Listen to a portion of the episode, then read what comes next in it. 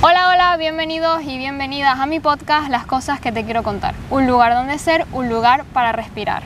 Ustedes estarán sorprendidos porque no se esperan esto que están viendo ahora mismo, ni saben que yo les venía con un episodio hoy, ni saben ni se van a encontrar con este césped, ni con esta hermosa mujer que tengo aquí a mi derecha, a la izquierda de ustedes. Pero eh, como saben, hoy es el Día Mundial de la Salud Mental y yo no me podía quedar quieta. Yo no me podía quedar quieta, yo no podía hacer solo el Reels que han visto o van a ver si todavía no lo han visto, sino que además quería hacer algo más que eso.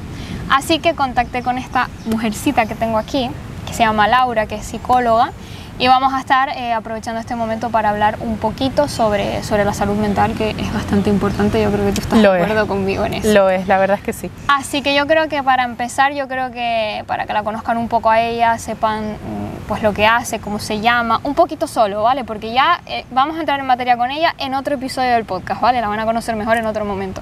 Ahora yo la quiero que, que sepan lo que hace, obviamente, porque si no, no, no tiene sentido. Yo creo que ella se presente. Pero lo personal va a ir para otro episodio, así que Laura, cuando quieras, lo que quieras decir. Pues bueno, yo soy Laura, estudié psicología en La Laguna, terminé este año la carrera y ahora mismo estoy haciendo un máster en psicología general sanitaria y en un futuro, eh, que bueno, eso ya entraremos más en materia como dice Amanda, me gustaría hacer el máster en sexología y terapia de pareja. Súper importante. Sí. Porque además eso es lo que vamos a hablar en el otro episodio porque es bastante interesante. Además, eh, tabú. Lo es. Sobre todo en la parte que concierne a las mujeres. Si ya de por sí la salud mental como tal es tabú, si nos metemos en el ámbito de la sexología, etcétera. Todo lo que concierne ese tema.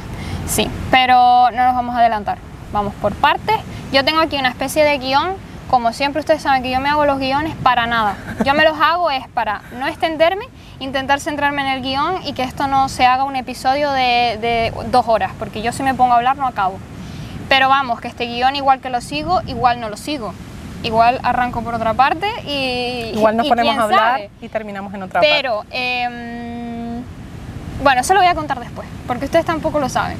Eso para el final. Lo primero, yo quería introducir un poco la conversación porque creo que ya que estamos hablando de salud mental y siempre se le da visibilidad, por ejemplo en mi perfil se le da mucha visibilidad a lo que es la ansiedad y la parte de la hipocondria porque es lo que yo vivo, yo creo que es importante y relevante, eh, también lo sé porque mucha gente de la que me sigue, ve mi contenido y demás, me lo comenta y es que se habla mucho de la ansiedad, pero se desconocen otro tipo de trastornos de salud mental. Entonces yo te voy a pedir, Laura, que tú nos expliques un poquito cuáles son esos trastornos eh, los más comunes. Los más comunes, pues mira, te voy a hablar de, por ejemplo, el trastorno de depresión mayor, ¿vale? Porque es uno de los que más han surgido, sobre todo en estos últimos años en los que apareció el maravilloso COVID. Mm. Los trastornos que más eh, incidencia, por así decirlo, han tenido han sido el trastorno de ansiedad generalizada, y el trastorno por depresión. Eh, sobre todo también son los que yo creo que más escuchamos, pero también los menos comprendidos. Sobre todo yo creo el trastorno por depresión. No sé qué pensarás tú, pero sí. sí que es verdad que la depresión es un tema que lo comentamos, pero la gente no se lo toma en serio. No. Eh, la gente es como, sí, bueno, esta persona tiene depresión, pero como no lo veo, como no la veo triste todos los días, no la veo llorando todos los días, este, tenemos entendido que una persona que tiene depresión es una persona que, bueno, que no sale de su casa, que siempre está llorando, que siempre está mal. Eh, muchas veces eh, es eso, ¿no? Lo tenemos como, como algo que está ahí, pero no, no lo tenemos en no cuenta. Le prestamos atención. Efectivamente. Eh, siempre caemos en el mismo error de, de, cuando ocurre la desgracia de la gente que se suicida, que además los datos aumentan cada año más. Preocupantemente. Y, además en los jóvenes. Sí. Muchísimo, ha aumentado muchísimo en los jóvenes y en los menores de edad. Eh, siempre se tiende a decir lo mismo cuando una persona fallece y es demasiado tarde y se tiende a decir, no, es que yo la veía bien, yo la veía contenta, ella siempre estaba alegre, siempre salía de casa, hacía sus cosas, pero eso no quiere decir que mentalmente estés bien. No. Por eso hay que fomentar este tipo de cosas para que la gente que de verdad necesita ayuda la busque. Se atreva a pedirlo. Porque claro, si yo tengo cualquier tipo de trastorno, ya no vamos a hablar de depresión, de ansiedad, cualquier tipo de trastorno, y mi entorno lo que me educa o lo que me dice es no, pero es que tú no tienes nada, tú tienes que ser fuerte. Se dice mucho, por ejemplo, con la ansiedad. Eh, no, es que tú tienes que luchar contra eso, es que tienes que relajarte, es que como vas a... Si yo tengo un entorno que lo ve como un tema tabú, que lo que piensa es que eso es una bobería, que verdaderamente no es un problema, sino que quizás es algo que también creamos un sentimiento de culpa muchas veces, porque esa persona eh, no puede controlar el sentirse como se está sintiendo. Si nosotros lo que generamos es, no, es que tú tienes que ser fuerte, es que tú tienes que estar bien, es que tú no puedes llorar, es que tú, y ya no hablando solo de trastornos, sino en general, esa positividad tóxica en la que mm. la sociedad se ha sumergido, de tú tienes que estar siempre bien y no llores y no no sé qué, supongo que, eh, bueno, después entraremos un poquito en el tema de la gestión de las emociones, sí, porque etcétera. Esa parte además es bastante... Pero ah, yo me echo las manos a la cabeza cuando escucho a un padre decirle a su niño, no, es que no llores, no tienes que llorar, no se llora no les dejan expresarse y a partir Efectivamente. de ahí vienen los problemas con el tema de las emociones, la gestión. Es que al final no es solamente eh, el decir tengo un trastorno, tengo un problema de ansiedad, es que hay gente que realmente no sabe que tiene un trastorno, simplemente cree que, pues, o que no sabe gestionar sus emociones o que no sabe, pero es que para eso están los psicólogos, o sea, para eso se busca un profesional de la salud, para que te ayude a gestionar todo eso. Exacto. Y si no llegas a tiempo, se puede convertir en un trastorno Exacto. y puede ir más allá. Y es lo que te estaba diciendo antes, que al final si yo en mi entorno lo que veo es que es eso, es, esa, ese mensaje de no, no pasa nada, pues no lo voy a decir. Exacto. La próxima vez que yo me sienta mal, no se lo voy a decir a mamá o a papá, porque mamá o papá me van a hacer sentir mal, me van a hacer sentir culpable o no le van a dar la importancia que, que, tal. Y, y entonces no lo voy a decir y me lo voy a tragar. Y me lo voy tragando. Y claro, esa... Y eso puede derivar en otras cosas más graves o no, pero la mayoría de los casos deriva. Y ahí es donde tenemos que atajar un poco el problema, porque eh, muchas veces subestimamos la importancia que tienen nuestro entorno, sobre todo los padres, el núcleo familiar, en, el desarrollo de los hijos, en el desarrollo de cualquier tipo, tanto de trastorno, de lo que sea. Tenemos, subestimamos de verdad la importancia, la importancia que tiene. Es que eh, yo lo comentaba el otro día con, con, una amiga, estábamos hablando de todo esto de las emociones porque tengo una amiga muy conocida que cuando me vea mencionarla vas a saber que es ella. Tú me estás viendo y tú sabes que estoy hablando de ti. Y estábamos hablando de eso porque las dos coincidimos en que, bueno, nuestros padres obviamente nos quieren, nos han educado como saben y pues obviamente ningún padre, o sea, yo tengo fe y creo en que hay padres que son malos pero ambas coincidimos en que nosotras no creemos que nuestros padres no quieran lo mejor para nosotros, sino que no tienen otras herramientas para, para poder ayudarnos. Y hablábamos un poco de eso, de cómo afecta en ti eh, la manera en la que eres tratado y cómo se validan tus sentimientos cuando eres pequeño, porque realmente hasta qué punto puede limitar emocionalmente una persona el cómo se ha tratado de pequeño. Muchísimo. Es, al final, cuando eres pequeño, eres una esponja. O sea, todo lo que ves, todo lo vas a recibir y después y no solo de pequeño, pero hay una edad muy complicada. De pequeño evidentemente se forman muchísimas cosas, por ejemplo, los estilos de apego, sin ir más lejos, se forman desde que somos muy pequeñitos, desde los 6, 18 meses de edad, si no me falla la memoria ahí con el dato. Eh, ya se forma un estilo, ya se empieza a formar un estilo de apego y lo forma el núcleo familiar, que es donde se desenvuelve ese bebé, de acuerdo. Pero ya no hablamos solo de la infancia, sino de una edad tan complicada como es la adolescencia. adolescencia. En la adolescencia aparecen muchísimas cosas y es muy importante eh, los estilos educativos, la comunicación con los padres. Vale, aparte de la depresión, otros trastornos así como por ejemplo el obsesivo compulsivo, que también lo he visto mucho, o el trastorno bipolar, que también ha salido mucho últimamente. Em, ¿Cómo podrías tú describir de una manera que ellos entiendan cómo se basa ese trastorno, en qué, en qué consiste ese trastorno?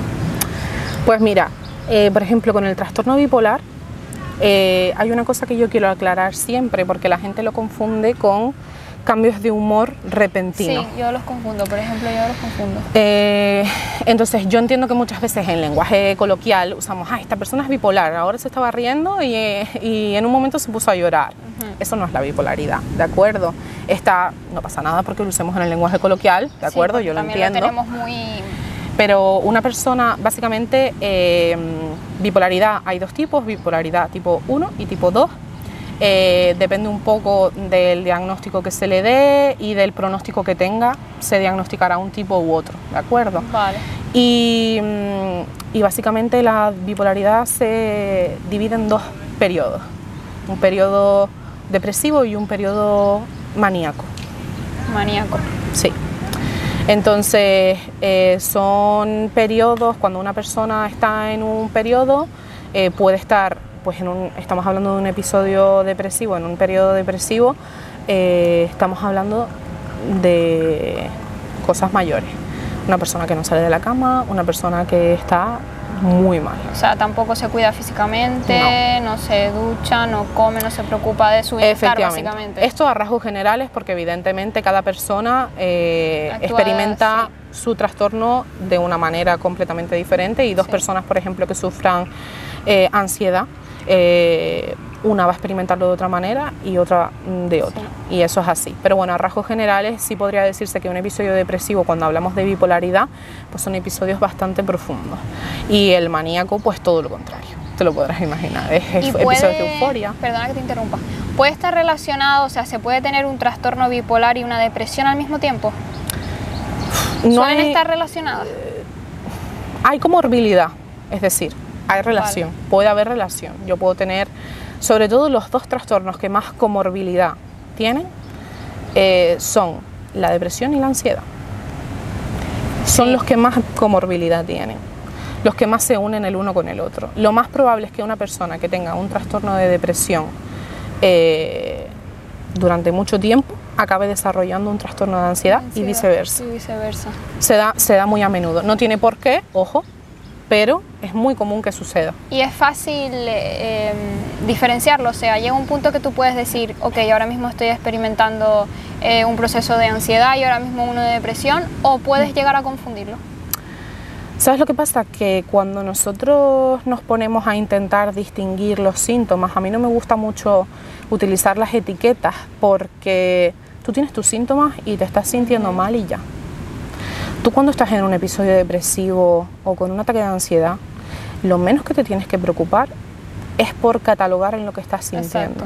Tenemos un afán por categorizar lo que estamos sintiendo y es normal, la mente humana necesita categorizar necesita en todo una explicación y un porqué. En todo momento necesita categorizar, pero es que nos tenemos que centrar en lo más importante que es, ¿estás sintiendo esto? Hmm. Vamos a sentirlo, porque hay que sentirlo. Yo sé que duele, que que, lo estamos pasando mal, pero hay que sentirlo, hay que para poder identificarlo y para poder darle una solución. Eso es muy importante. Entonces, si nosotros eh, nos sentimos mal y lo primero que, lo primero que pensamos es en, oh, tendré esto, tendré esto otro, para, para querer categorizar estamos olvidándonos de eh, lo más importante que es darle importancia a, a lo que estamos sintiendo en ese momento. Sí, no, es que tienes toda la razón, porque, muchas a mí me pasa, o sea, y no solo con, no solo con las cosas eh, mentales, en plan con mi misma ansiedad, sino, yo qué sé, eh, por ejemplo, sin ir más lejos, el otro día eh, me dio un mareo en clase y yo ya empecé a buscar en Google para darle una respuesta, que, ¿de dónde viene el mareo? ¿Qué tengo? ¿Es ansiedad? ¿Es vértigo? Mm, ¿Es el hierro bajo? ¿Me voy a caer tiesa? necesito una respuesta, o sea, claro. que necesitas Mientras que si tú en ese momento lo que dices es de acuerdo, me está dando un mareo, ¿Cómo ¿Qué estoy? necesito? ¿Cómo estoy? ¿Cómo me siento? Eh, hoy estoy nerviosa. ¿Qué voy a hacer hoy? Oye, es que resulta que igual después tengo un examen. No me habré yo mareado por los nervios. Voy a salir a respirar. Voy a hablar con mi amiga que seguro que me hace sentir mejor. Mm. Voy a ir a tomarme un cafecito que a lo mejor es una bajadita de tensión por los nervios. Entonces, eh, yo entiendo ese afán por categorizar. Yo también lo he tenido. yo también lo he tenido. Todos, yo creo. Eh, pero sucede mucho cuando, por ejemplo, alguien va a terapia, es, eh, por favor, dime lo que tengo y cúrame. Dame un diagnóstico. Venga, dime lo que tengo y cúrame. Yo estoy totalmente en contra de dar etiquetas en un diagnóstico. Tú tienes un problema X, ¿de acuerdo? A no ser que sea ya un caso mayor de que, por ejemplo, se necesite un informe o se necesite, por, ejemplo, por ejemplo, por ejemplo, o en casos de educativos, que se necesita una adaptación curricular, porque hay un niño que tiene TDAH o TDA o mm, TEA. De eso hablamos ahora, porque yo las confundo. Eso quiero hablarlo porque hay muchos vídeos en TikTok que creo que sí es verdad que ayudan, pero hay otros que no ayudan. O sea, se da a entender como la hiperactividad, como el no estar barbaridades, hay algunas barbaridades. Bueno, y a nosotros, a muchos eh, de nosotros se nos enseña a que muchas veces no es lo más adecuado dar una etiqueta diagnóstica. Eh, te pongo un ejemplo. Una persona que sospecha que tiene algún tipo de trastorno del espectro autista, Vale. bien sea autismo, bien sea Asperger, lo que sea. Eh, pero lleva una vida normal, eh, sí que es verdad que tiene cier- ciertas mm, características que pues En pueden, con- pueden encajar, pero lleva una vida normal, no, no, no tiene ningún tipo de problema. No me gusta categorizarlo como problema, pero vamos a hablarlo así para entendernos. Y ay, es que yo quiero hacerme el test para saber si tengo autismo, tía. Una necesidad, una necesidad ¿Por qué? de saber. No, pues para saber en qué va a cambiar tu vida si sabes que tienes autismo. ¿Sabes en qué va a cambiar? Que te vas a categorizar. Y como por desgracia ese tipo de trastornos, sobre todo, tienen un estigma muy grande, porque lo tienen, Sí, no. Bastante. eh, yo no lo veo una necesidad. No lo veo, no lo veo. Evidentemente se hace, por supuesto. A nadie se le va a negar eh, darle X prueba para X diagnóstico y si a mí me viene un paciente el día de mañana pidiéndomelo, yo no le voy a decir, creo que no deberías, porque Pero no está de más Siem- informarle. siempre voy a dar mi, mi opinión profesional, que sepas que es, que es probable que al tener esto X estigma, pues lo vayas a ver de una manera diferente, ¿de acuerdo? Exacto. Pero si tú quieres la prueba, por supuesto te la hacemos, no hay ningún problema. ¿Y tú crees que el hecho de, de preguntar para poner una etiqueta a lo que te está pasando puede incluso llevarte a, a lo mejor esta palabra es un poco fea, pero no encuentro ninguna, como al victimismo? Al decirte a ti misma, yo no puedo hacer esto porque tengo esta limitación. Siempre lo va a hacer, yo creo, in- inconscientemente va a llevarte a eso. Es que. Yo creo que inconscientemente, aunque tú no quieras verdaderamente estar siendo como la Exacto. víctima, pero creo que la gente, sobre todo la gente que sí que tiene limitaciones en su vida, por ejemplo, limitaciones como lo da- la da la depresión, la da la ansiedad, la da la agorafobia, eh, que son limitaciones reales, ¿de acuerdo? Eh, necesita un por, ¿por qué yo no puedo hacer esto? ¿Por qué hay un límite aquí que yo no puedo cruzar? Ah, por esto. Entonces ya lo pongo como excusa para todo, ¿no? Para, para de verdad yo decir, ah, pues esto es una justificación, esto es el por qué yo no puedo hacer esto. Está muy bien hacer eso. Lo que sucede muchas veces es que cuando hacemos eso nos olvidamos de la solución. Ya tenemos el porqué del problema. Ahora vamos a intentar solucionarlo, ¿verdad? Entonces, eh, muchas veces lo que sucede eh, es que la gente se encasilla en, en un diagnóstico y al final un diagnóstico no es más que un nombre Una con unos guiones debajo con los síntomas Total. que ni siquiera se cumplen en todas las personas, que no todas las personas lo viven igual, No. que tú puedes tener depresión y yo también, y yo tener una sintomatología que la llevo de una manera, tú de otra completamente diferente. Entonces, a mí no me gusta dar una etiqueta diagnóstica porque se van a encasillar muchísimo. No, aparte, yo. A ver, esto es una cosa que pienso yo, pero no sé. eh, yo pienso, es verdad que yo he sido de las primeras que le pregunté a mi, a mi psicóloga, le dije, oye, que yo quiero saber lo que me pasa. Pero es cierto que yo creo que me parece bien que existen esas etiquetas porque médicamente para la profesión de ustedes es necesario tenerlas para Sí. pues saber Para cómo poder ayudar a diagnosticar. la persona, exacto, y saber qué darle, qué material darle, qué tareas mandarle, qué, qué cosas hacer. Efectivamente. Pero pienso que mm, quizás no se debería dar el diagnóstico antes de solucionar el problema, por lo menos para el paciente. Mira, yo le voy a contar una experiencia personal, por ejemplo. Yo en 2020, cuando ocurrió la pandemia, yo estaba, eh, lo pasé fatal. Yo estaba acudiendo a la psicóloga en ese momento, una psicóloga que posteriormente dejé porque bueno, no, no iba mucho conmigo, que eso no es otra cosa de la que me gustaría hablar, cómo encontrar al psicólogo ideal. Mm, está complicado eso. Muy lo primero que hizo esa mujer, ojo, no digo que esté ni bien ni mal, porque por Sí. supuesto cada uno tiene su forma de trabajar y a algunos les vendrá mejor y otros peor, pero a mí me vino fatal. Lo primero que hizo fue eh, hacerme un informe en el que me encasillaba en dos diagnósticos, trastorno de ansiedad generalizada y agorafobia. Mm, también fue un informe porque yo se lo pedí para poder viajar. Me acuerdo que en aquella época de COVID había un montón de restricciones. Es que fue justo en 2020. Y, y yo me acuerdo de a lo mejor estar en un momento en el que no quería salir de casa por la agorafobia. Agorafobia, para quien no lo sepa, es eh, un tipo de ansiedad, ¿de acuerdo? Eh, que te impide salir de casa porque piensas que te va a dar un ataque de ansiedad fuera de tu casa, piensas que te va a pasar algo malo, eh, salir al público, salir, es eso, va muy relacionado con la ansiedad y tiene mucha comorbilidad con la ansiedad.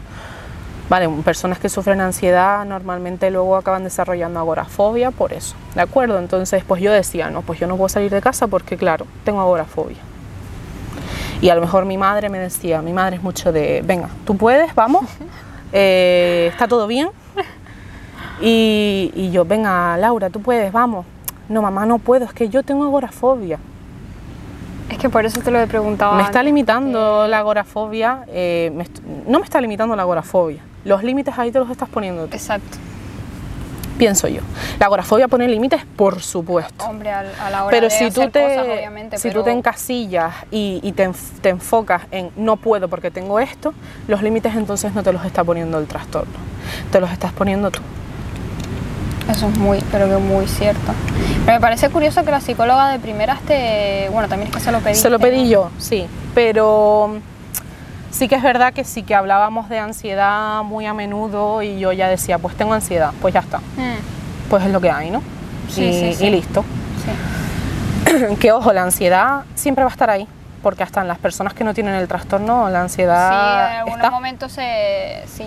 A ver, y es eso, necesario. Eso lo he explicado yo eh, varias veces porque la gente me decía, em, ¿cómo haces para no tener ansiedad? Y es que al final la ansiedad es un sentimiento que todos vamos a sentir en algún momento, es algo que siempre, siempre vamos a sentir todos porque es un sentimiento igual que la tristeza, que la alegría y que el resto de cosas. El único problema es cuando se convierte en un trastorno de ansiedad porque ahí condiciona tu vida, condiciona cómo te comportas, cómo sientes, lo que piensas, lo que haces. Sí. Em, pero es cierto, eh, yo siempre lo he tenido claro, aunque al principio me, me, chocó, me vino fuerte, cuando yo me enteré de que no se iba a ir nunca, que iba a estar conmigo y que yo pues tenía la dificultad de que se me había convertido en un trastorno y que tenía que aprender a vivir con eso. Pero mm, sinceramente ahora, visto en el punto en el que estoy, después de haberme leído no sé ni cuántos libros, que puede ser contraproducente, porque cada libro tiene una teoría distinta. Sí puede ser muy contraproducente y me lo advirtieron muchos psicólogos, pero igual a mí me encanta leer porque al final cada uno sigue la teoría que mejor le venga. Por poner un ejemplo, a mí Rafael Santandreu me encantaba, lo acabé odiando, porque creo que deja mucho la responsabilidad en la persona. En, tú eres el culpable, tú eres el que lo tienes que solucionar y a veces no es tampoco así. No. No es tan fácil como parece. Acabé, acabé eh, odiándolo. Entonces es eso, sí, leer libros así tan distintos puede ser contraproducente, pero ayuda. Y hoy en día la agradezco, porque probablemente si yo no tuviera este trastorno no sería lo que soy hoy en día, no me preocuparía tanto por mis emociones, no me preocuparía tanto por mí, no me tendría a mí tan presente. Así que al final lo agradeces, aunque a veces eh, te den ganas de decir, eh, de coger el déjame cerebro. vivir, quiero ser normal. bueno, pues yo creo que es momento de hablar algo que yo creo que nos afecta a todos y que la mayoría no sabemos gestionar, por mucho que queramos hacer creer que sí, no tenemos ni idea, pero ni idea. Y son las emociones. Em, no sé si tú puedas dar algunos tips, algunas ideas, cosas simples y sencillas que nosotros podemos hacer cada día para saber gestionar las emociones. Mira, yo una cosa que siempre digo que es lo primero que hay que tener en cuenta es que todas las emociones son válidas. En el momento en el que tú entiendes que absolutamente todas tus emociones son válidas y tienen cabida, tu perspectiva cambia completamente. Porque es que el problema es que tendemos a catalogar, evidentemente hay emociones Como bueno y malo. más agradables y menos. Las hay. Por supuesto. Eso está claro. Pero todas las emociones son válidas y todas las emociones tienen que ser sentidas, ¿de acuerdo? Si yo em, estoy triste, ¿por qué tanta desesperación por estar bien? Porque nos han educado en tienes que estar bien, no llores. Eh, a mamá y a papá no les gusta verte así. Exacto. Que no es nada, no pasó nada, no llores. Por eso no tienes que llorar. Entonces, ¿qué sucede? Que al catalogar las emociones como buenas y malas, tendemos a ya darles una etiqueta porque lo malo es lo negativo, esto no, se puede, no puede puedo ser, sentirlo. no puedo sentirlo. Y lo bueno sí, sobre todo esto sucede cuando somos pequeños. ¿Qué pasa cuando un niño llora? Enseguida, no llores, no llores, no se llora, pasa nada, no pasa nada, no sé qué. ya pasó. No dejas que el niño se exprese, Vamos no dejas a que sienta la emoción. Cambiar el no llores a siéntate, llora, respira y cuando te calmes, cuéntame, ¿qué, qué ha pasado? ¿De acuerdo? Expresa Exacto. cómo te has sentido. Expresa por qué te has puesto a llorar.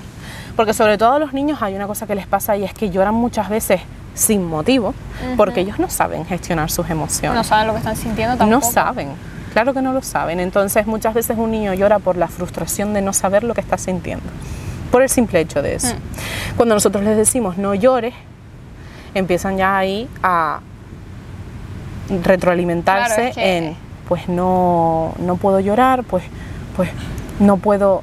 Ahí es cuando empieza ya la torpeza en el manejo de las emociones.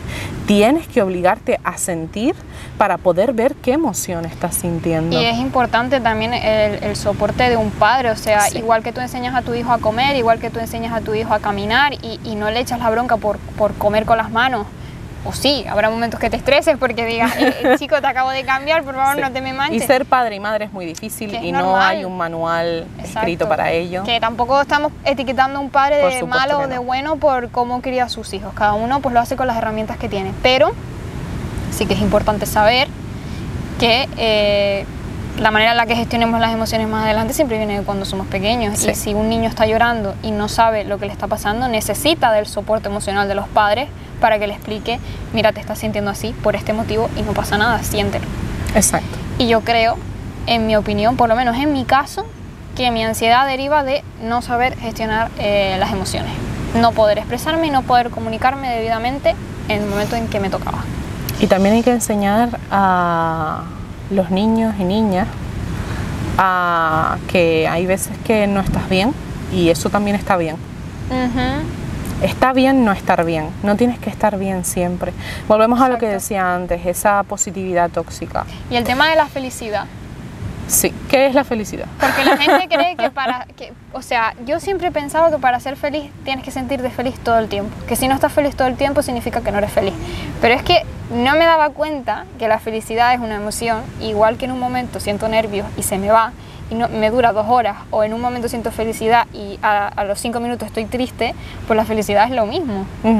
¿Sabes lo que sucede? Que cuando tú intentas esconder emociones porque crees que son negativas, lo que va a suceder es que esas emociones van a una cajita y las escondes y las escondes y las escondes. ¿Qué va a suceder? Que la, casa, va- la caja va a rebosar en algún En momento. algún momento. De la manera que sea, eh, mediante eh, una pataleta, mediante lo que sea. Hmm. Entonces hay que saber a que cuando esas emociones eh, surgen hay que sentirlas. Ahora bien, hay maneras y maneras de sentirlas. Quizás muchas veces sucede que cuando nos enfadamos, el típico ejemplo, le pegamos un puñetazo a la pared. ¿Estamos sintiendo la emoción? Sí.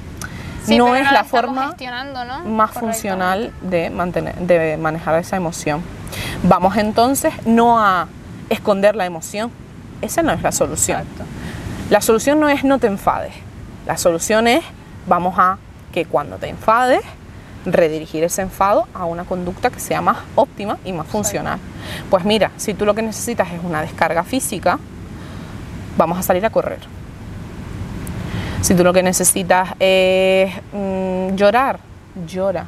A mí me da muchísima rabia eh, el tema sobre todo del llanto, porque hay mucha gente que su emocionalidad la expresa así. Yo la primera. Asociamos el llorar a estar, asociamos el llorar a estar triste. Cada uno tiene una forma de expresar su emocionalidad, ¿de acuerdo? La rabia yo, se, puede, se puede expresar llorando. Eh, entonces hay que respetar y validar esas formas de expresión de las emociones. Si nosotros no validamos esa forma de expresión de las emociones, la persona la va a ta- a catalogar como negativa. Sí. La va a catalogar como negativa o te va a catalogar a ti como una persona con quien no puede expresar sus emociones, porque sabe que contigo sus emociones no van a ser No validadas. Sucede mucho con los padres.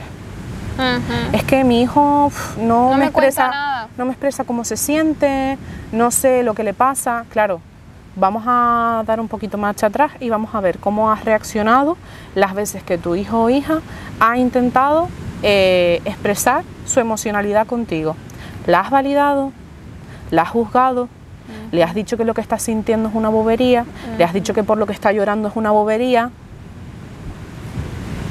Entonces, Eso es eh, muy cierto. hay que ver ese tipo de cosas Eso es muy cierto. y eso hace daño, Uy, se queda. mucho daño, porque ya no solo afecta a que no sabe gestionar las emociones, sino también afecta a, a la autoestima de la misma persona. Sí. Porque te hace sentir que no eres capaz de nada, te hace sentir que, que no tienes fuerza, que eres débil. Sí, Eh, bueno, es que de hecho en las mismas redes sociales el otro día voy a sacar el bombazo, porque igual que lo comenté en TikTok lo voy a comentar ahora porque a mí me dio muchísima rabia. Bayermo subió un vídeo en el coche llorando, frustrada porque se notaba que lo que sentía era rabia porque la batería de su iPhone nuevo que se compró pues se le gastaba demasiado rápido y encima el hombre que la había atendido la trató mal. ¿Y ella qué hizo? Pues hizo un vídeo para TikTok para expresarse pues con su gente, con su comunidad. ¿Qué hizo la gente? Hacer vídeos riéndose de ella y burlándose de ella porque eh, la chica de Mami y Papi, eh, creadora de contenido que no ha trabajado en su vida, eh, no le va al iPhone y que hay cosas más importantes en el mundo como el hambre. Una chica que intentaba expresarse. Si eso lo vemos públicamente, hazte una idea de lo que no vemos. sí. ¿Sabes lo que pasa? Que, bueno, aparte de que las personas cuando son personajes públicos, muchas veces la gente siente que puede opinar y, y Y que los decir... conoce. Sí, y decir y, y- y tal lo que les dé la gana, porque como son personajes públicos, pues bueno, voy a opinar, tengo el derecho, ¿no? ¿Sabes lo que pasa? Eh, yo muchas veces digo, por supuesto que me podría estar pasando algo peor, porque si relativizamos todos los problemas que hay en el mundo, ¿de acuerdo? Yo podría estar, vamos, Súper feliz, Eh, agradecida. y lo Blessed. estoy, y, y vamos, si me pongo a comparar eh, situaciones por, eh, de mi entorno, de gente que veo en mi entorno, jolín, yo estoy en una posición súper privilegi- privilegiada. ¿Qué sucede? Que no podemos, eh, no es adaptativo el que nosotros estemos constantemente comparando mi situación con la de otra persona. No. Porque por esa regla de tres yo también podría, en vez de comparar las situaciones negativas, comparar mi felicidad con la de otra persona. Buah, Exacto. yo estoy aquí trabajando y estudiando y, y con un calor que te mueres Y Juan playa. está en Instagram en un yate en las Maldivas. Oh, qué, qué- qué- qué basura de vida tengo. Sí. Igual que no queremos comparar la felicidad, tampoco queramos comparar lo negativo, ¿de acuerdo? Eh, hay que, dentro de tu realidad, para ti, eso está suponiendo ahora mismo un problema, ¿verdad? Tienes derecho a eh, Expresarlo, y, y lo que sea. ¿Que a ti te parece mejor o peor? Bien, Perfecto, pero de ahí. pero no lo invalides. Exacto. O sea, a lo mejor yo puedo estar ahora mismo fatal porque tengo un familiar en el hospital y tú venir a mí y decirme, jolín, Laura, es que estoy súper mal rueda del coche". porque se me pinchó la rueda del coche y yo tengo que llegar mañana a no sé dónde y ahora no puedo quedar con, con Gabriel y, y, jolín, qué putada. Y yo decirte, pues, ajo y agua. ¿Y qué, te- qué hago, mi amor? ¿Qué hago? No, eh, yo no te voy a decir que lo tuyo sea menos que lo mío Por supuesto que no. en ese momento. ¿Por qué? Hay que hacer un ejercicio de decir, esta persona ahora mismo me está contando algo que le sienta mal. Que Aunque a mí me parezca la mayor tontería, voy a validar lo que me está diciendo esa persona. Porque dentro de la realidad, de la burbuja de esa persona, es importante lo que ella está eh, manifestando. Total. Entonces, eh, que luego más tarde quizás yo puedo expresarle que yo también me he sentido mal porque tengo X situación, bien, pero tratando de evitar las dos situaciones. Porque dentro de la realidad no podemos eh, eh, no pensar, o sea, no podemos eh, pensar que, que- que- que todo es de color rosa. ¿Por qué no? La, la cruda realidad es que cada persona tiene una vida y dentro de esa vida tendrá unas preocupaciones, tendrá eh, un círculo de personas, tendrá... Entonces, Sí, lo que para mí puede ser importante, para ti no, y lo que para ti puede ser importante, para mí Cada es uno una lleva su bobería. mochila, cada uno lleva su mochila Entonces, con sus cosas, es sus preocupaciones. Es que las emociones, yo pienso que es un tema complicado aparte porque una cosa que yo sí quiero hablar, porque lo noto muchísimo, y no sé si puede ser por algún motivo, y siempre he dicho, lo quiero hablar con alguien que sepa este tema. ¿Por qué las mujeres tienen mayor facilidad para expresar cómo se sienten y mayor preocupación por su salud mental que los hombres? Porque mi contenido, el 70 y pico, 80 y pico por ciento de mensajes que a mí me llegan a mi bandeja son de mujeres preocupadas por su salud mental. Algún hombre que a lo mejor me pone que le gusta mi contenido y a mí yo ya me alegro porque yo no busco atraer simplemente mujeres, busco atraer personas, no me importa el género. De hecho, yo siempre hablo en masculino genérico, aunque tengo un público mayoritariamente de mujeres. Y me sorprende tantísimo que los hombres no sean capaces de, expresarse no, o sea, entiendo que tendrá que ver con el tema de, eh, el machismo y todo esto, de que los hombres no lloran, los hombres tienen que ser fuertes, los hombres tal. Pero no sé, me sorprende que hayan cambiado cosas más complicadas como eh, el colectivo LGTBI, la libertad de ellos y todo esto, eh, que ha tenido un gran avance. Pero en los hombres, en ese sentido, todavía es complicado. Y siempre me pregunto, ¿por qué? ¿Por qué? Porque es lo que hablábamos antes. La huella que se queda cuando hablamos de niños pequeños y el gestión la gestión de sus emociones y cómo papá y mamá me dicen es súper importante y se queda ahí arraigada. Entonces, ¿qué pasa? Que normalmente lo que vemos es que, o los niños cuando son pequeñitos, ven que las mujeres son sensibles, están hechas para ser mamás y son súper... Para cuidar. Maravillosas.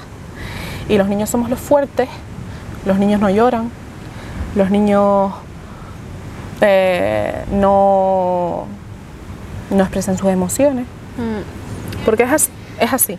Entonces cuando un hombre viene expresando sus emociones, o sucede mucho, yo lo he visto mucho eh, que sucede entre hombres. Un hombre que, por ejemplo, quiere expresar sus emociones con su amigo y el amigo no lo toma en serio porque la típica frase, chiquita mariconada. Encima, es que la mariconada es porque, lo que claro, destacaría de todas esas frases. Mariconada, eh, porque claro, eh, como se asocia con lo femenino, pues ya nos vamos al ámbito de la mariconada, como a los maricones, entiéndase la palabra, ¿no? son homosexuales, se asocian con lo femenino porque es así, lo femenino se asocia con tal, pues, pues, pues ya está. Mariconada, término que se usa. Entonces, eh, ¿qué sucede? Que ese hombre la próxima vez que vaya a intentar expresarse probablemente no lo haga. O, vaya a querer expresarse. O lo haga con una mujer. Con una mujer que sí que o, lo haga. Eh, lo haga de una manera no funcional que es lo que hablábamos antes. A través de conductas violentas. A través de conductas violentas o otro tipo de conducta. Yo cuando hablo de no funcional es algo que no es óptimo para ni para ti ni para los que están a tu alrededor. Eh, por ejemplo, eh, hay muchas personas, que ya nos vamos a casos mucho más extremos, ¿de acuerdo? Pero que la ansiedad y el dolor eh, lo liberan autolesionándose. Sí, es, cierto, no había Eso es una forma de expresar esa emoción disfuncional, porque te estás haciendo daño. De hecho, hay eh, Euforia, la serie de Euforia lo refleja muy bien con, esta chica Zendaya, que no me acuerdo cómo se llama Zendaya. Ru, ¿puede ser? Creo que sí. Bueno, ustedes saben de lo que hablo que lo refleja muy bien así porque no tenía manera de expresarse y cuando se expresaba no era comprendida y, y se autolesionaba, muy cierto, sí. Sí. Entonces, eso es lo que hablo con manera disfuncional. Si yo, lo que si yo intento expresar mis emociones de una manera funcional, como puede ser sobre todo en el caso de los hombres, que debido al machismo y a los estereotipos de la sociedad, porque es así, no se pueden expresar de una manera X o no lloran o no, básicamente no expresan emociones. Eh, no se pueden expresar, por lo tanto, ¿qué hacen? Intentan otra manera de liberar esa emocionalidad. ¿Cómo suele ser esa manera? Disfuncional. También incluso puede estar relacionado con los TCA, ¿no? Sería una forma disfuncional también de actuar, tipo atracones o, mm. dejar de comer. Podría ser, al final todo trastorno está relacionado con las emociones, eso está claro.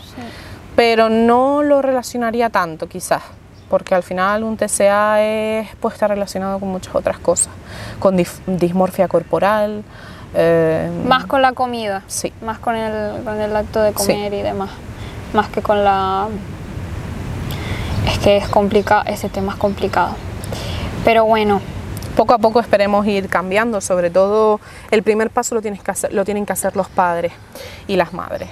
Eh, yo siempre digo que, que al final muchas veces los padres y las madres traspasan muchas conductas y muchas cosas a, a sus hijos y no se dan cuenta, por supuesto, pero, pero eso va a determinar cómo se van desarrollando. ujú, el comportamiento que tienen, Claro. cómo gestionan todo. No Si hay un padre que no sabe cómo gestionar sus propias emociones o las gestiona de manera disfuncional, lo más probable es que ese niño aprenda lo mismo.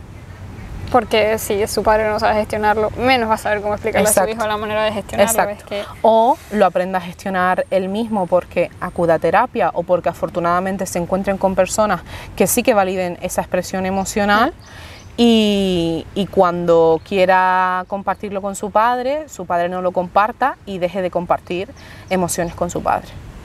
que sería lo más probable. Sí. Porque al final acabaría en discusión la mayor parte de las veces, porque si yo intento expresarte cómo me siento y tú te quejas de que yo no te expreso cómo me siento, no te cuento mi vida, pero cuando lo hago, Es la pescadilla que se muerde la cola. discusión. Y así lo vuelves a intentar y, y vuelto otra vez al mismo sitio. Sobre todo en aquellos padres que no hacen un poco de introspección, que se Mm. quedan estancados en el, en el no, como yo lo hago está bien, y es, es esta generación que es de cristal y son muy sensibles. No, sí, sí, no estoy totalmente de acuerdo, o sea, literalmente funciona así. Pues bueno, eh, no sé si se acuerdan que yo, eh, espérate, porque yo estoy grabando esto. Lo estoy grabando un viernes 6 de octubre. Ayer, eh, jueves 5, yo puse una encuesta en Instagram. Y les dije que qué le preguntarían si tuvieran la oportunidad de tener una charla o lo que sea con un psicólogo, un terapeuta, ¿qué le preguntarían? Y lo solté así en plan, bueno, a ver qué me cuenta la gente, si me cuenta algo. Estoy sorprendida porque me esperé que menos personas hicieran preguntas, tengo que decirlo. Así que voy a leerlas y ella las va a contestar. Porque ustedes se pensaban que eso se iba a quedar así. No, señores, todo tiene un motivo. O sea, todo tiene un motivo. Todo tiene un propósito. Así que vamos a ver, yo no las he leído todas tampoco, pero vamos a ver qué hay por aquí y, y las vamos contestando. Una chica pregunta, ¿cómo dejar de intentar joderme a mí misma y cómo sobrellevar mejor mi ansiedad? Uf, Vamos a, o sea, esto va a ser complicado, como son muchas, vamos a intentar hacerlas, responderlas lo mejor posible sin extendernos demasiado. Porque esto y yo vamos a creo que- recalcar en que, por supuesto, este podcast no es una terapia. Efectivamente. Y eh, yo vengo aquí a hablar de salud mental, pero por supuesto si alguien tiene algún problema más profundo y de verdad necesita ayuda profesional, por favor acudan a un profesional, que al final estamos haciendo este- este podcast precisamente para darle visibilidad a que se debe de acudir al psicólogo. Acudir al psicólogo no es de ser una persona cobarde, acudir al psicólogo es de ser una persona valiente, porque estás afrontando que tienes un problema y lo quieres solucionar. Totalmente de acuerdo. Por lo tanto, tener esto siempre en cuenta. ¿Cómo dejar de joderme a mí misma? Podríamos empezar diciendo, ¿cómo crees tú que te jodes a ti misma? ¿Qué defines por joderte a ti misma? Eso es una pregunta bastante importante. porque habría que hacer ahí una introspección. Entonces, un eso es lo primero. Pregúntate cómo es o cómo piensas tú que te jodes a ti misma y, y habría que empezar por ahí, por ver qué es lo que yo hago para dificultar según qué cosas en mi vida, que es al final la definición de, de joderse a uno mismo, Me ¿verdad? gusta, sí. Eh, una vez tengas eso, pues trabajar a partir de ahí y sobrellevar la mejor, eh, mejor la ansiedad. eh, pues punto número uno, si de verdad es algo que esté dificultando tu vida, me reitero, acude a un profesional. Y, y punto número dos, pues hay muchísimas técnicas para sobrellevar la ansiedad. Dependería de muchísimas cosas. Dependería de si somatizas la ansiedad, es decir, si tienes síntomas físicos cuando sufres de ansiedad y cómo son estos síntomas físicos. Depende de cómo tú te relaciones con tu entorno cuando sufres esa ansiedad. Depende de tantísimas cosas que la verdad es que eh, No yo no te resumir. puedo decir ahora mismo según qué técnicas porque estaría lanzando platos al aire sin darle a ninguno. Exacto. Vale, ¿qué más? Em, miedo a los flashes que pasan por mi cabeza, a sobrepensar cada cosa. Pensamientos intrusivos. Yo voy a decirte una cosa que le digo, incluso me digo mucho a mí misma, porque soy una persona que le tiene mucho miedo a esas, esos pensamientos que me vienen a la cabeza sin que yo los controle. Y es que no eres lo que piensas, eres la persona que piensa esas cosas. Tú no eres tus pensamientos, tú a lo mejor te puede venir un pensamiento a la cabeza porque la mente es así y da muchas vueltas y eso no quiere decir que, que tú seas más malo o más bueno por lo que piensas o dejes de pensar. Eso hay que tenerlo siempre en cuenta. Uno no es lo que piensa, es una persona que piensa según qué cosas. Y lo que piensas no te define en muchas ocasiones. Totalmente de acuerdo. Que además siempre tendemos a, relacionarlo como si, si yo pienso que, yo qué sé, por ejemplo, un pensamiento intrusivo que, eh, por ejemplo, he tenido yo y sé que lo hemos tenido muchos porque lo leí en un libro y me quedé como, no soy la única que lo piensa. yo estaba enfrente del tranvía esto va a sonar psicópata que te cagas. Pero he dicho, ¿y si me lanzo, qué pasa? Y yo no tengo tendencia suicida. Yo no quiero morirme, pero lo he pensado. Y he relacionado ese pensamiento con, ay Dios, eh, ¿será que me quiero suicidar? O sea, ya estoy como diciendo, si estoy pensando esto es porque soy esto. Y realmente no tiene nada que ver. La mente es un mundo. Eh, es, lo que, lo es. En fin, no te preocupes que no eres lo que piensas, es todo cuestión de, de analizar y de darle una vuelta. Vale, ¿cómo puedo estar mejor o puedo sobrellevar la muerte de un familiar? Esto es complicado. ¿Cómo puedes estar mejor? Eh, sobre todo centrarte en las cosas que te gustan, cosas que te dan felicidad, eh, cosas que te llenan, cosas que, que de verdad hacerlas te produce satisfacción.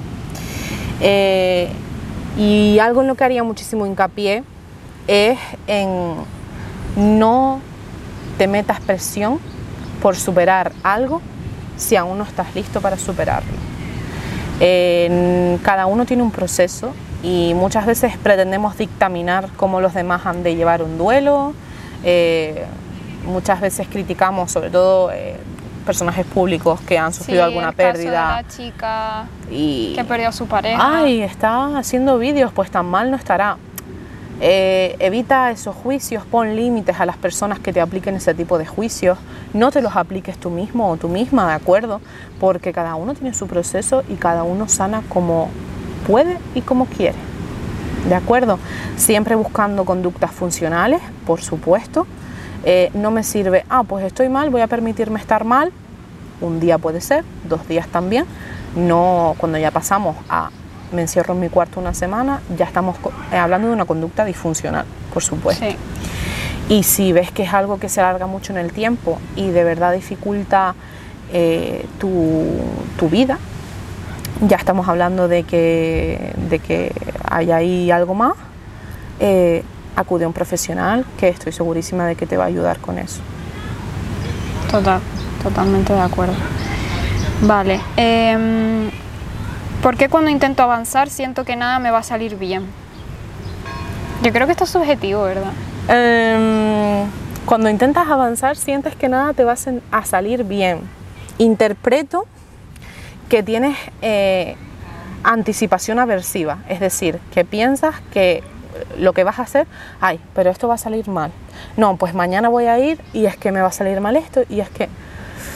Mm, eso es, lo que yo interpreto de lo que tú me estás Mm, queriendo preguntar. Mm,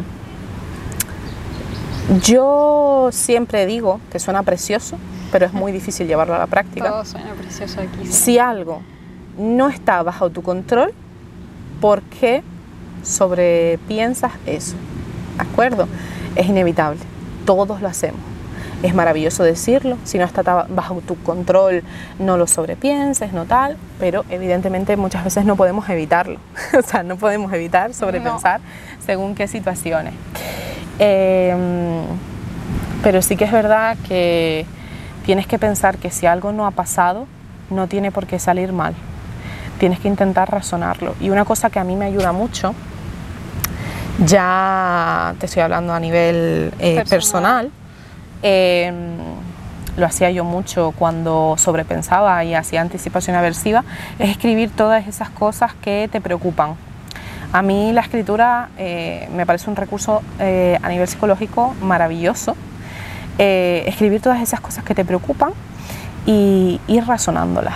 Oye, pero no tiene por qué pasar esto. Y sobre todo porque lo que más estará rondando en tu cabeza ahora mismo es, ¿y si? tal? Los ISIS que casi nunca se cumplan. Exacto. Entonces, eh, lo mismo que he dicho en los otros casos, si esos pensamientos se repiten mucho y limitan tu vida en algún sentido, busca la ayuda de un profesional. Eh, pero sobre todo ten en mente que, que muchos de los pensamientos que, que pasen por tu cabeza no van a suceder. No eres lo que piensas, repito, ni Mm. va a suceder lo que piensas en muchas ocasiones. Es normal tener preocupaciones, eh, pero esa es la clave. Sentiré mucha carga emocional por escuchar tantas cosas distintas. trabajamos mucho en que eso no suceda. Pero al final, eh, una cosa que tenemos que tener en cuenta es que los psicólogos, antes de ser psicólogos, somos personas y seres humanos.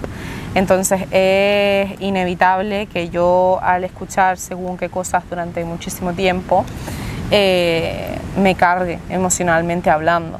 Eh, pero bueno, eh, al final yo siempre digo que la psicología es mi vocación y la, la amo tanto Ahí está la diferencia. que, que me da, es un efecto colateral que en el que estoy dispuesta a, a- que el que estoy dispuesta a, llevar sobrellevar. cabo, sí. Sí, Bueno. pero por supuesto, y hay psicólogos que necesitan un descanso e incluso acudir a A psicólogos. otro es que los psicólogos van al psicólogo. Efectivamente, mírenme a mí, he pasado por dos psicólogos en concreto y creo que me ha enseñado más el haber sido paciente El escuchar. que, que la carrera entera.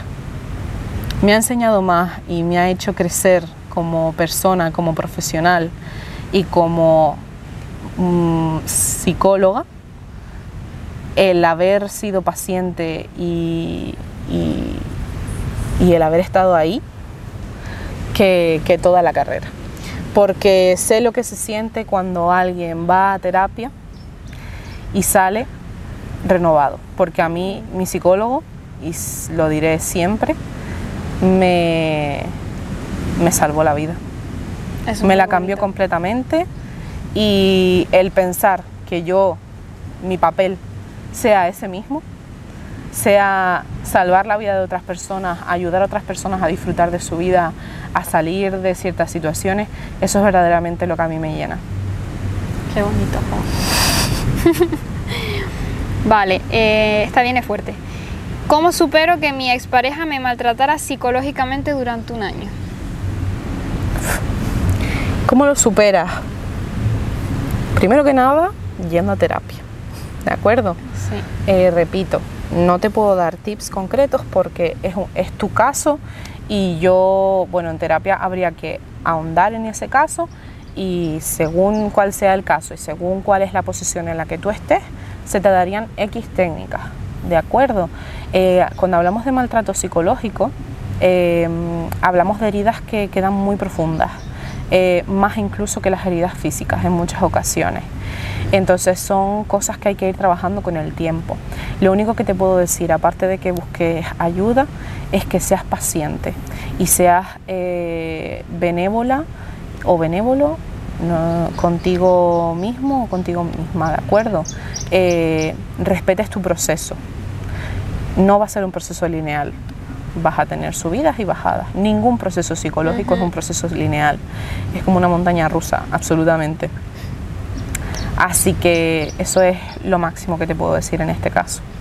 Importante lo de no es un proceso lineal porque pasa con, con todo, que creemos que no avanzamos porque sentimos que en un momento estamos aquí y al otro momento estamos abajo. Y es que no es un proceso lineal y vas a tener recaídas siempre, pero Sí. siempre. Por mucho que no quieras que te pase, siempre va a pasar. Muchas veces nos desanimamos, sobre todo cuando estamos yendo al psicólogo y vemos que volvemos para atrás o nos estancamos, eso sucede mucho, y dejamos de ir al psicólogo y decimos, jolín, es que no me está ayudando, pues no voy más. Mm. Em, no nos tenemos que desanimar cuando nos estanquemos. Es normal, por supuesto. Totalmente. La motivación pues se puede ver ahí mermada y es lógico. Pero em, tenemos que tener en cuenta que es eso, ningún proceso, proceso de curación es un proceso lineal. Efectivamente.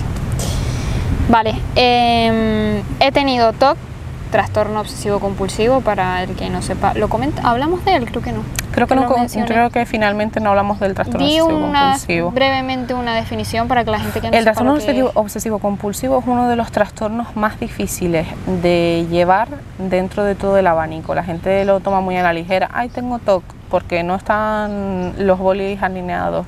Se usa muy a la ligera, ¿de acuerdo? Sí. Pero el TOC puede llegar a ser muy limitante para la vida de una persona. Limitante a nivel eh, que no pueda ser vida normal, ¿de acuerdo? No pueda llegar a, ni siquiera a salir de su casa por la mañana. Hay muchas variaciones del TOC que daría un podcast entero para Sí, hablar de ellas. largo, muy largo. Eh, pero, pero es uno de los trastornos más limitantes que existen, ¿de acuerdo? Y también eh, te deja como muy descolocada porque es que es lo que dice ella, que se puede manifestar de muchas formas. Poner un ejemplo sería equivocarnos. Está porque- relacionado con la ansiedad también mucho, ¿de acuerdo? Porque, bueno, pero sí, eh, es lo que tú comentabas. Poner un ejemplo sería pues equivocarnos porque se manifiesta Mm. de unas maneras, de muchísimas maneras y hay muchísimas variaciones. Sí. Pues ella pregunta que, que sin trabajarlo se le han ido las obsesiones. Que, ¿Por qué puede ser eso? Sin trabajarlo se han ido las obsesiones. Habría que preguntar si esta persona ha ido a terapia, supongo que no, si esta persona está diagnosticada como tal por un profesional. Mm, Porque quizás lo que ella creía que era TOC en realidad no era TOC, Pues- era un proceso mental por el que estaba pasando que le generaba pues ciertas actitudes. Efectivamente, por eso.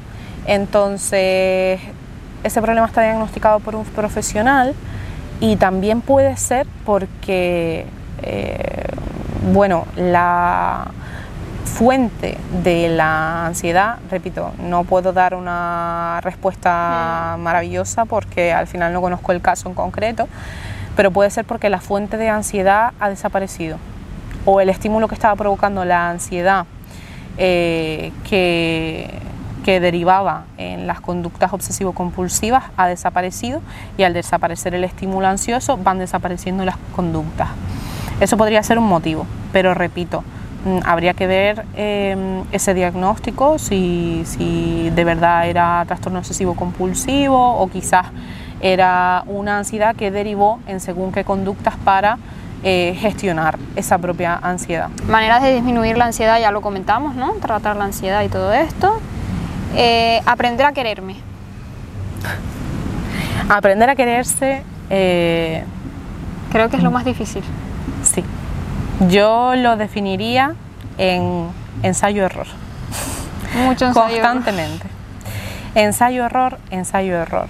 También habría que ver ese caso en específico. Exacto. ¿Qué defines tú por no quererte? Eh, porque bueno, podemos hablar de a nivel físico, podemos hablar de a nivel psicológico, podemos hablar de muchísimas cosas, ¿no? Pero eh, hay muchísimas maneras de empezar a quererse a uno mismo eh, en cosas tan pequeñas como por ejemplo poner límites. Lo iba a decir. Es que estamos conectados.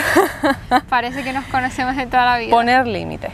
Eh, porque muchas veces mm, eh, romantizamos ese hecho de, eh, no, quererse a uno mismo es aceptarse tal y como uno es, por supuesto. Sí, Eh, hablamos de muchas cosas que, que parecen muy fáciles, pero que luego en la práctica eh, No son son. complicadas. Pero sobre todo muchas veces nos olvidamos de, por ejemplo, ¿cómo te hablas a ti misma? Nos hablamos. Es que Si tú a ti misma eh, o a ti mismo todos los días te hablas fatal, ¿cómo pretendes quererte? no, ¿y cómo pretendes que te quieran? Porque si tú te hablas mal a ti, lo que vas a permitir no va a ser menos de lo que tú te Eh, dices a ti mismo. Entonces, él habla con uno mismo. Yo siempre pongo el ejemplo. Si tú estás hablando con una amiga y tu amiga viene y te dice que se ha equivocado en algo, eh, ¿qué le vas a decir a tu amiga? ¿Le vas a decir, eres idiota? Eh, ¿La vas a insultar Todo lo haces y, mal. y le vas a decir que no sirve para nada? ¿O vas a decirle a tu amiga, no pasa nada, tranquila, a la siguiente saldrá, todo es un proceso, no somos perfectos, los seres humanos cometemos errores. Exacto. Más bien le vas a decir ese segundo, ¿verdad? Muy bien, pues ahora quiero que te levantes, te mires al espejo y veas a esa amiga a la que de verdad va a estar contigo ahí toda la vida y, y le hables bien. Y le digas eso mismo al- a- que le dirías a otra persona. Tranquila, los seres humanos cometemos errores, no pasa nada, a la próxima saldrá. Sigues valiendo muchísimo y no por un error vales menos. Díselo. Entonces el cómo nos hablamos es muy importante y los límites que establecemos con los demás también. Porque eso también es un acto de amor propio. El no dejar que pasen según qué límites que tú no pasarías con ellos o que tú no pasas contigo mismo. ¿Cómo trabajar mi apego ansioso para no hacer daño a mi pareja? Vale. Un estilo de apego eh, no se puede cambiar como tal, ¿de acuerdo? Cuando hablamos de un estilo de apego, no es que trabajemos en lo que es el apego. Vamos a trabajar en las conductas asociadas al apego. ¿De acuerdo? Igual que, por ejemplo, eh, vienen muchas preguntas de ¿cómo trabajo los celos? Los celos es una emoción más y no vas a dejar de sentirla. Lo que hay que trabajar es la conducta derivada de sentir Celos. ¿Cómo vas a, a, a actuar? ¿Vas a controlarle el móvil a tu pareja, controlar cómo se viste y controlar dónde está? ¿O vas a sentarte y a tener una conversación sobre tus inseguridades y ese sentimiento de celos que te hace sentir mal contigo mismo? Si es que al final el problema no son los celos. Tú piensas supuesto que no. hay distintas maneras de reaccionar, no es lo mismo eh, estar en una fiesta, ver que tu pareja está hablando con una persona que no conoces, enfadarte, largarte y amarlo, armarle un pollo, que esperar a que esa persona termine de hablar, luego salir y decir, mira, podemos hablar un momento y decirle, mira, me he sentido un poco insegura cuando estabas hablando con esta persona porque no sé quién es. A mí me tranquilizaría que me comentaras quién es, que me la presentaras, que me dijeras un poco más. Yo he sentido celos, me siento así. Y que la otra persona pues Claro. te escuche y valide lo que está sintiendo. que la no- otra parte Exacto. también es muy importante. Sí, los celos no, no es el problema. El problema es la conducta asociada a. Igual que el estilo de apego no es el problema. El problema es la conducta asociada a. Aquí habría que ver unas muchísimas cosas. ¿Cómo es la dinámica de pareja? Para empezar. De acuerdo, pero si tú me estás diciendo que tienes apego ansioso, voy a irme a mi disco duro y a eh, pensar en lo que es el esquema de apego ansioso y pensar que, mm, que lo que tienes es miedo al abandono, eh, dependencia y, y problemas, sobre todo quizás a lo mejor piensas siempre que mm, te están dando menos de lo que verdaderamente te están dando. Pues bien, ese tipo de cosas se trabajan eh, al final en terapia, ¿de acuerdo? Habría que ahondar muchísimo, pero muchísimo, ¿de acuerdo? Porque al final, como comentaba antes, los estilos de apego son estilos que se, se crean desde que somos muy chiquititos, muy, muy, muy chiquititos.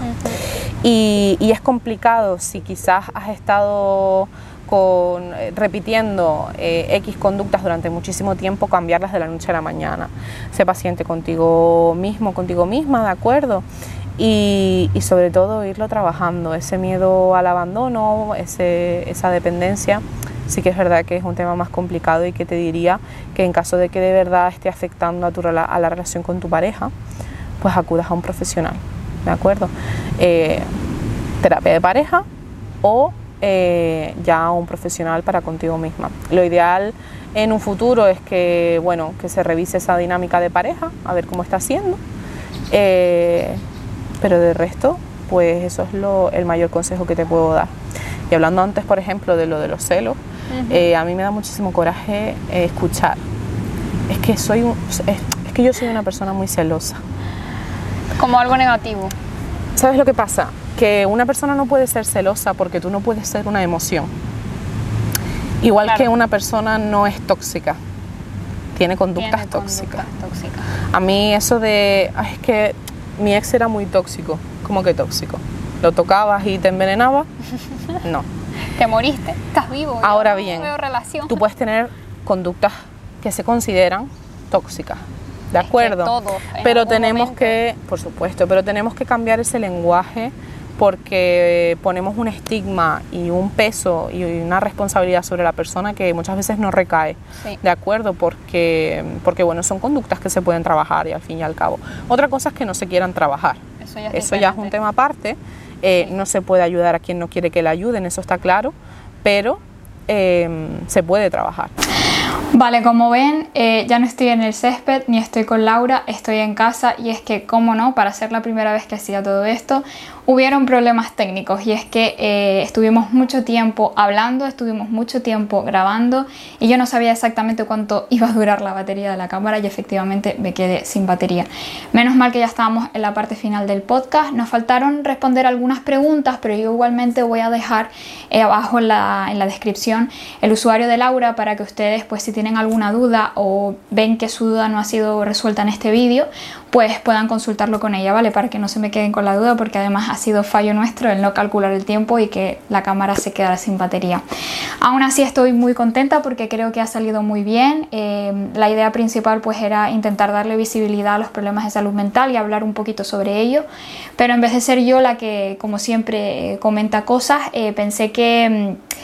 sería una buena idea y una mejor idea pues traer una persona que eh, sí que sea profesional de la salud mental con la cual pues ustedes eh, puedan entrar más en contacto con, con esto que, que les estaba comentando. Agradecer por supuesto a Laura por la oportunidad, por haberse decidido, porque se lo comenté y al día siguiente ya estábamos grabando, ella estaba muy emocionada, estaba muy contenta, obviamente estaba nerviosa, al igual que lo estaba yo, porque es su primera vez y es la mía entrevistando a alguien así de esta forma, así que estoy muy contenta, espero que les guste, espero sobre todo que les ayude, espero que sea esto como una lucecita, un, un atisbo de esperanza para alguien que lo necesite.